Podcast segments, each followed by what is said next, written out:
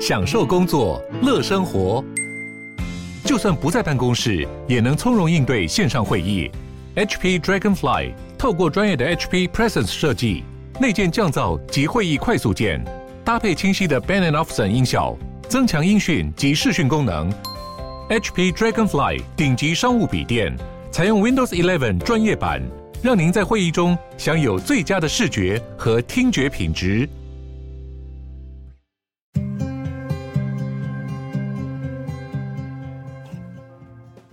迎鲨鱼，带你关注那些有流量却没声量的有趣资讯。用十分钟零碎时间，一起跟上这个永远跟不上的世界。芬兰的经济部长说，在一两年之内，芬兰就能够成为电力自给自足的国家了。今年风力发电就能够满足芬兰十二趴的电力需求，几乎跟他们新的第三核电厂的供电相同。在一个访谈当中，经济部长说，他们之所以能够有自信，在一两年内就达到电力自给自足，是因为他们大量的投资国内的电力供应相关的建设。芬兰一直是有计划性的让他们的电力供应是以非常多元的方式分散发展。如果说今年二月新启用的这个 OL 三核电站有按照预期的量发电的话，它的容量是由一千六百百万瓦特。应该能够满足芬兰用电需求的十四趴。若是如此，他们就正式向电力自给自足迈进了一步。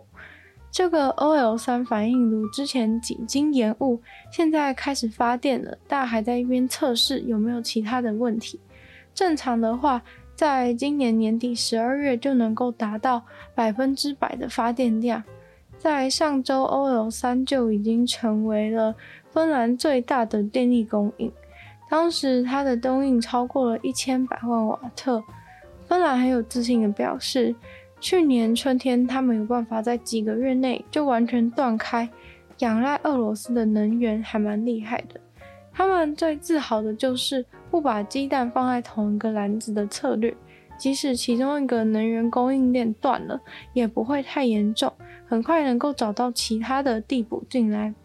这次加速递补进来的就是芬兰的风力发电。自从俄罗斯能源断了以后，光是二零二二上半年，他们就盖了比去年一整年还多的风力发电机。去年盖了一百四十一台风力发电，今年上半年就盖了一百五十四台风力发电机。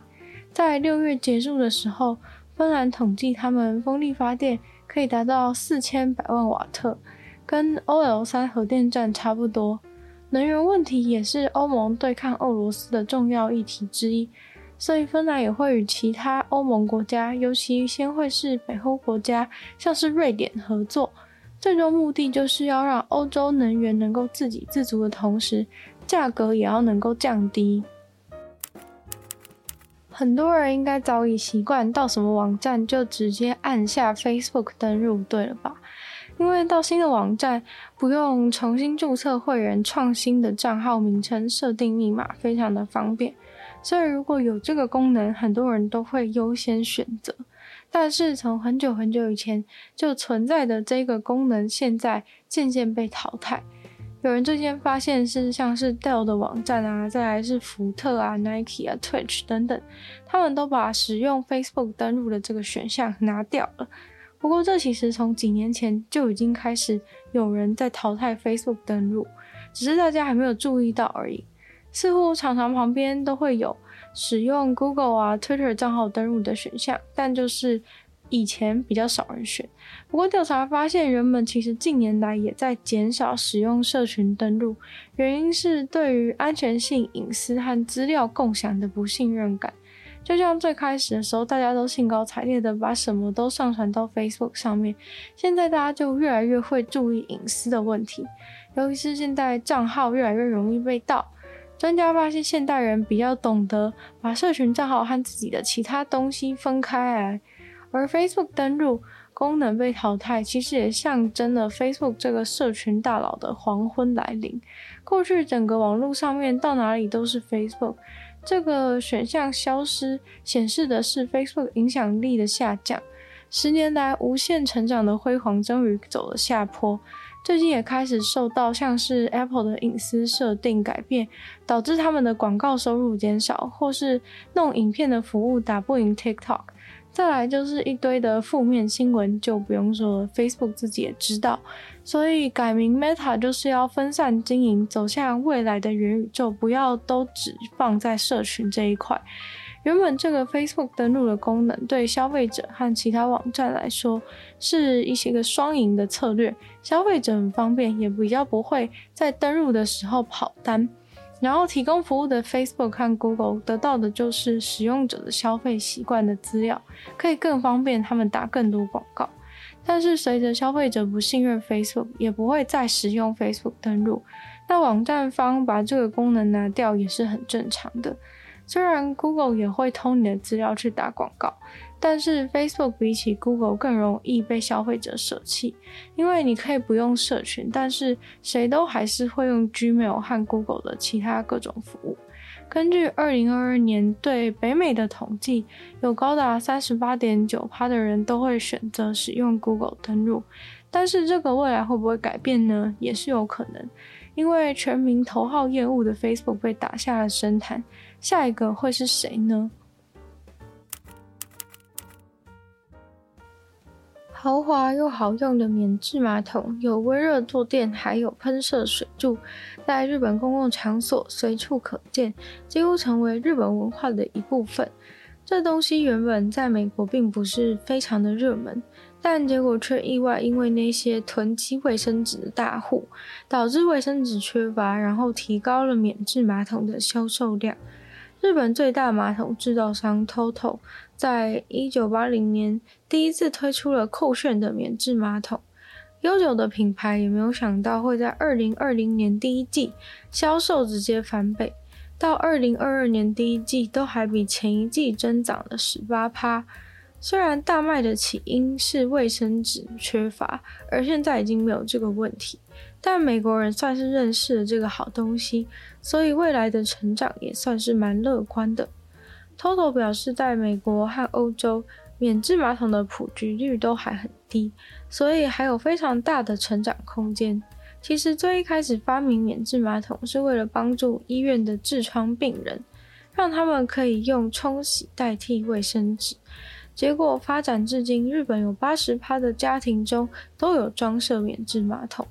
国际上的销售最近成长的也特别多，主要是来自中国和美国。早在一九八零年代，他们就把免治马桶卖到了美国，很多美国人都知晓有免治马桶这种东西，但是都没有觉得特别需要。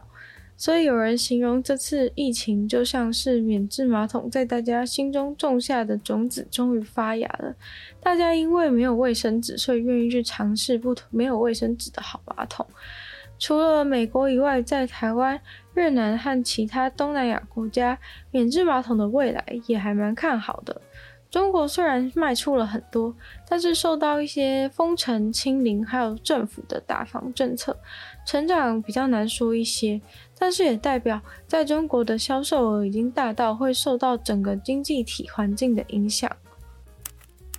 剪个头发错了吗？在网球美国公开赛准决赛的期间，两位男子在观众席上面剪头发，准备的非常的齐全，除了有长相非常显眼精美的剃刀以外，甚至有带那种美容院专用的斗篷，可以避免头发掉的全身都是。美国网球协会的人说，从来没有在网球场观众席上看过这种事情。那场准决赛进行了超过三个小时，从七比五、四比六、七比五、六比七打到最后六比四，真的是非常的漫长。那场比赛从星期二晚上开始打，结果打到了星期三凌晨一点才结束。结果可能那两个人就是看网球也看到疲惫了吧，还是说那里的夜间设备的光线太好？就想说头上脸上的毛发有点杂，就围了个斗篷，拿那种电动剃刀直接往脸上开始刮，结果他们两个人就直接被请了出去。就是他跟他说：“先生，我们观众席这边不能剪头发哦。”真的是非常离奇的场边趣事。今天的鲨鱼就到这边结束了，再次感谢订阅赞助的会员。：Ian、大男子 James、Jason、黑人毛毛、黑牡丹、Ugly、虽然秋生还有 ZZZ。那就是希望有意愿继续支持鲨鱼创作的朋友，可以在下方找到 Patreon 的链接，里面有更多的会员等级还有福利给大家参考。那也可以多多的把鲨鱼的节目分享出去，给更多人知道，或者在 Apple Podcast 帮我留星星、写下评论，对鲨鱼的节目成长很有帮助。那当然也非常欢迎大家在 YT 的留言区留言给我，或者是欢迎大家去收听我的另外两个 Podcast，其中一个是女友的纯粹不理性批判，里面有时间更长的主题性内容，另外一个的话只是听说动物，当然就是跟大家分享动物的知识。那就希望鲨鱼可以继续在每周二、四、六跟大家相见。那么下次见喽，拜拜。